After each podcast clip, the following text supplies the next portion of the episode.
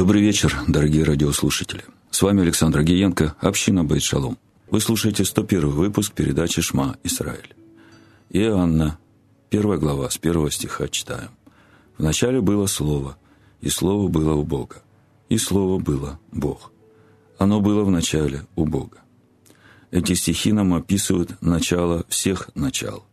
Рождение Слова в недре безначального Бога Отца – и это начало было гораздо раньше того начала, о котором мы читаем в книге «Бытие 1.1», где написано «Вначале сотворил Бог небо и землю», о чем Иоанн пишет в следующем стихе. «Все через него начало быть, и без него ничто не начало быть, что начало быть. В нем была жизнь, и жизнь была свет человеков. В Слове была жизнь, или по-другому Слово живет Богом. И об этом сказал Иешуа в Иоанна 6,57 «Я живу Отцом». И именно эта жизнь, пребывающая в Слове, животворит душу человека, принявшего это Слово и растворившего его своей верой. В мире был, и мир через него начал быть, и мир его не познал. Пришел к своим, и свои его не приняли, а тем, которые приняли его, верующим во имя его, дал власть быть чадами Божьими. Принять его – это значит поверить, что Ишуа есть Камашиах, умерший за жизнь мира. Верить в Его имя – это значит верить в Слово Бога, которое является именем Бога, которое Бог возвеличил выше всякого имени своего, как написано в 137-м псалме 2 стихом. Именно в этом имени пришел Иешуа и раскрыл это имя человеком, Иоанна 17, 26. Именно это имя является содержанием Машеха, Сына Бога а тем, которые приняли Его, верующим во имя Его, дал власть быть чадами Божьими, которые не от крови и не от хотения плоти, и не от хотения мужа, но от Бога родились. Как мы видим, от Бога рождается тот, кто принял Его и поверил в Слово Бога. И Слово стало плотью, и обитало с нами полной благодати и истины, и мы видели славу Его, славу как единородного от Отца. И от полноты Его все мы приняли и благодать на благодать. Ибо закон дан через Моисея, благодать же и истина произошли через Ишуа Машеха. Очень важно, во-первых, увидеть, что полнота Ишуа Машеха состоит из двух благодатей, а во-вторых, также очень важно понять, чем являются эти две благодати. Сегодня мы будем говорить о жизни вечной, которую обретают принявшие его и верующие в имя его – или по-другому мы будем говорить о спасении, которое обретает душа уверовавшего по благодати Бога через познание полноты Иешуа Машеха.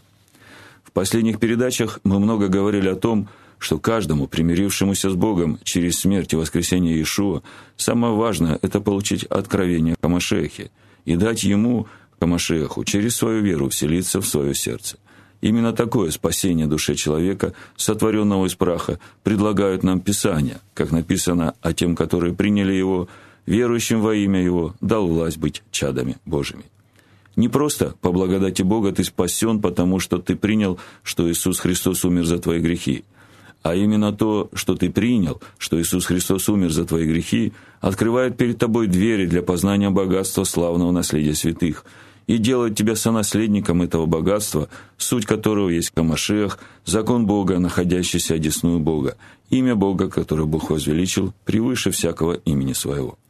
Иоанна 6 глава 47 стиха Ишуа говорит своим ученикам, «Истина, истинно говорю вам, верующий в Меня имеет жизнь вечную.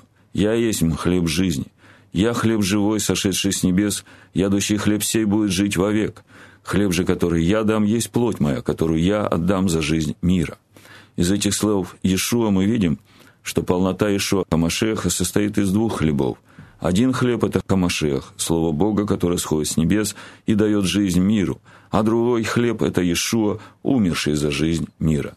Именно об этой полноте Иешуа Хамашеха, как о двух благодатях, говорит нам апостол Иоанн в Иоанна 1 главе 16-17 стих – и от полноты Его все мы приняли и благодать на благодать. Ибо закон дан через Моисея, благодать же и истина произошли через Ишуа Машеха. Важно увидеть то, что нам для нашего спасения нужно принять всю полноту Ишуа Машеха, состоящую из двух благодатей. Первая благодать – это закон Моисея, Тора, что в переводе с иврита означает учение, которое Бог дал для научения своего народа – духовную глубину которого раскрыл Ишуа Хамашех. И здесь я не буду останавливаться на том, когда и почему закон Бога, данный через Моисея, вместо благодати, умудряющий во спасение, как написано во 2 Тимофея 3:15, вдруг стал проклятием. Оставим это для неразумных дев, а сами поспешим к совершенству. Другая благодать, составляющая полноту Ишуа Хамашеха, это искупительная жертва, которую принес Ишуа Хамашех и со своей кровью вошел в истинное святилище живого Божьего храма и стал первосвященником по чину Мелхиседека. До этого события все служение Богу происходило в скинии Моисея, устроенной по образу небесной. Ишуа Хамашех стал первосвященником в истинной скинии – и именно поэтому написано «благодать же и истина произошли через Ишуа Хамашеха». Многие, читая эти стихи, под влиянием теологии замещения начинают думать, что если благодать и истина произошли через Иисуса Христа, то значит все, что было до Иисуса Христа, не является истиной. В предыдущих передачах мы говорили о том, что Хамашех существовал задолго до того, как родился младенец Иешуа – Поэтому не следует думать, что закон Бога, данный через Моисея, который является содержанием Хамашеха, не является истиной. Это истина, и она родилась прежде бытия земли, когда даже не было начальных пылинок вселенной, и Бог имел ее началом пути своего. Так написано в притчах 8 главе. Более того, каждый закон, заповедь, постановление устава, данное Богом через Моисея, и действующие в земной скинии, построенной по образу небесной, являются точным отражением законов и уставов, действующих в небесной скинии, куда вошел Ишуа Хамашех со своей кровью, как первосвященник по чину Мелхиседека. Поэтому все заповеди, законы, установления, заповеданные Богом Моисею для научения Божьего народа, несут в себе всю суть духовных процессов, действующих в истинной небесной скинии, частью которой является каждый вошедший в общество израильское через Ишуа Хамашеха. И все эти процессы связаны со спасением человеческой души. Чтобы понять суть предлагаемого нам спасения – через познание полноты Иешуа Хамашиаха или через принятие двух благодатей, достаточно рассмотреть путь в обетованную землю тех, кто вышел из Египта. И здесь важно увидеть, что для того, чтобы войти в обетованную землю, пасхального агнца, принесенного в Египте в жертву за грех, недостаточно, поскольку важно не только выйти из Египта, но и войти в обетованную землю. Пасхальный агнец сохранил сыновей Иакова от ангела-губителя и, расторгнув узы рабства, удерживавшие народ в Египте, дал им возможность выйти из Египта. Но, как мы знаем, не все вышедшие из Египта вошли в обетованную землю, а только те, кто растворил своей верой Тору Моисея. Этот духовный хлеб и духовное питье, текущее из последующего краеугольного камня, который есть в Камашеях. А все остальные, вышедшие из Египта, погибли в пустыне. Важно не только выйти из духовного Египта, важно также не погибнуть в пустыне и войти в обетованную землю. Именно для этого нужно принять полноту Ишуа Хамашеха, состоящую из двух благодатей. И именно поэтому веры в то, что Иисус Христос умер за твои грехи, недостаточно для того, чтобы войти в жизнь вечную. Эта вера освобождает тебя из рабства греху и возрождает в тебе Хамашеха, который должен в тебе, как доброе семя, прорасти и стать тобой через познание Его. Исайя 53 глава с 10 стиха написано: "Но Господу угодно было поразить его, и он предал его мучению. Когда же душа его принесет жертву милостивления, он узрит потомство долговечное, и воля Аданая благоуспешно будет исполняться рукою его. На подвиг души своей он будет смотреть с довольством, через познание его.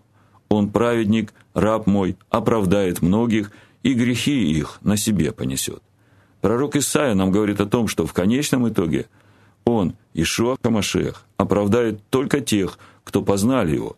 Как написано, через познание его он, праведник, раб мой, оправдает многих, и грехи их на себе понесет. А в предыдущем стихе дана характеристика познавших его. Это те, кто исполняют волю Аданая, как написано, когда же душа его принесет жертву милостивления, он узрит потомство долговечное – и воля Аданая благоуспешно будет исполняться рукою его.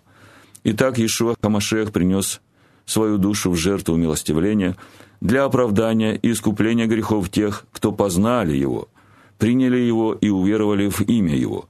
И свидетельством познания его будет то, что они исполняют волю Аданая, благоуспешно руководимые рукою Иешуа Хамашеха. Из всего сказанного можно увидеть то, о чем мы говорили выше – что примирение с Богом через смерть и воскресение Ишуа недостаточно для того, чтобы войти в жизнь вечную. Для того, чтобы войти в жизнь вечную, нужно еще и познание его полноты, которое приходит через исполнение воли Бога Отца, которую Бог раскрыл в своем слове через свои заповеди, законы, повеления и уставы. Матвея 17 глава с 13 стиха читаем: Входите тесными вратами, потому что широки врата и пространен путь, ведущий в погибель, и многие идут ими. Потому что тесны врата и узок путь, ведущий в жизнь, и немногие находят их. Широкими вратами и пространным путем сегодня является именно то учение о спасении по благодати, когда лжеучителя учат, что Иисус умер за твои грехи, и если ты веришь и устами исповедуешь это, то ты спасен – а закон Бога тебе не нужен, потому что Иисус уже исполнил закон. Думаю, шире ворот не придумаешь. Полная безответственность перед законом Бога и прикрытие своей безответственности искупительной жертвой Ишуа Машеха. Берегитесь лжепророков, которые приходят к вам в овечьей одежде, а внутри суть волки хищные. По плодам их узнаете их. И далее всякое дерево, не приносящее плода доброго, срубают и бросают в огонь. И так по плодам их узнаете их. Ишуа здесь дает рекомендации своим овцам о том, как различать истинных учителей от лжепророков. Для этого нужно посмотреть на дела, которые следуют за этим человеком. Не всякий, говорящий мне «Господи, Господи», войдет в Царство Небесное, но исполняющий волю Отца Моего Небесного. Чуть раньше мы читали у пророка Исаия о том, что Ишуа будет оправдывать тех, кто познали его, и свидетельством познания будет то, что они исполняют волю Аданая, благоуспешно руководимой рукой Хамашеха. И здесь мы видим подтверждение этому. Не всякий, говорящий мне «Господи, Господи», войдет в Царство Небесное, но исполняющий волю Отца Моего Небесного. Многие скажут мне в тот день, «Господи, Господи, не от Твоего ли имени мы пророчествовали, и не Твоим ли именем бесов изгоняли, и не Твоим ли именем многие чудеса творили?» Это будут слова тех, кто предпочли идти пространным путем и отказались войти в тесные врата, чтобы идти узким путем исполнения заповедей, законов и постановлений Бога, ведущих в жизнь. И тогда объявлю им, «Я никогда не знал вас, отойдите от меня, делающие беззаконие». Мы все знаем притчу о десяти девах, которые ждали прихода жениха. И, как мы знаем, пятерым из них Иешуа сказал те же самые слова «Я не знаю вас». Эта притча все о том же широком пути, которым пошли пять дев, оправдывающие себя смертью и воскресением Иешуа и отвергнувшие Тору Моисея и пророков, и от этого ставшие неразумными. И также это притча о других пяти девах, которые пошли узким путем с целью познать Хамашеха, закон Бога, находящийся одесную Бога. Именно идя этим путем послушания заповедям, законам, постановлениям и уставам Бога, девы становились все мудрее, потому что через это послушание они соприкасались с божеским естеством и становились его частью. Вот что говорят еврейские мудрецы о значимости Торы, учения, которое Бог дал для научения своего народа. Раби Шиман сказал, «Горе человеку, который скажет, что Тора – это лишь повествование и обычные слова. Будь оно так, мы и сами могли бы тут же сочинить Тору из обычных слов и получше всех тех. Описать мирские дела – даже владыки мира нашли бы слова величавей. Раз так, давайте же возьмем и составим Тору из них. Ничего из этого не получится, потому что все слова Торы – величавые слова, величавые тайны. Посмотри – Мир наверху и мир внизу уравновешены в совершенстве. Израиль внизу, ангелы наверху. Об ангелах написано «Он творит своими ангелами духов». Но, не сходя на землю, они облачаются в одежды мира сего. Если они не облачатся в одежды, подобающие миру сему, то они не выдержат в мире сем, а мир сей не выдержит их. Если это верно для ангелов, то сколько же вернее для Торы, сотворившей их всех и все миры, благодаря которой все они существуют – если бы Тора, не сходя в мир, не облачилась в одежды мира сего, мир бы не выдержал. Итак, повествование Торы есть одеяние Торы. Тот же, кто мнит одеяние истинной Торой, а не чем-то иным, да сойдет его дух на нет, не будет ему части в мире грядущем. Вот почему Давид сказал «Открой очи мои, дабы я увидел чудеса Твоей Торы» Псалом 118, 18. То, что скрыто под одеянием Торы. Посмотри, вот одеяние, доступное всякому взору. Увидев кого-то в одеждах красивых на вид, глупцы эти глубже не смотрят. Но сущность одежды – тело, а сущность тела – душа. Также и с Торой. Есть у нее тело. Это заповеди Торы, именуемые воплощением Торы. Это тело облачено в одежды, суть которых – повествование о мире сем. Глупцы мира всего смотрят лишь на эти одежды, на повествование Торы, и ничего больше не знают. Они не смотрят на то, что скрыто под этим одеянием. Те же, кто знает больше, смотрят не на одежды, а на тело под одеянием. Мудрые же, слуги царя Всевышнего, стоявшие у горы Синай, смотрят только на душу этого тела, корень всего, истинную Тор. В грядущие времена суждено им смотреть на душу души Тор. На этом я заканчиваю сегодняшнюю передачу. До встречи в следующий четверг. Шалом Алех.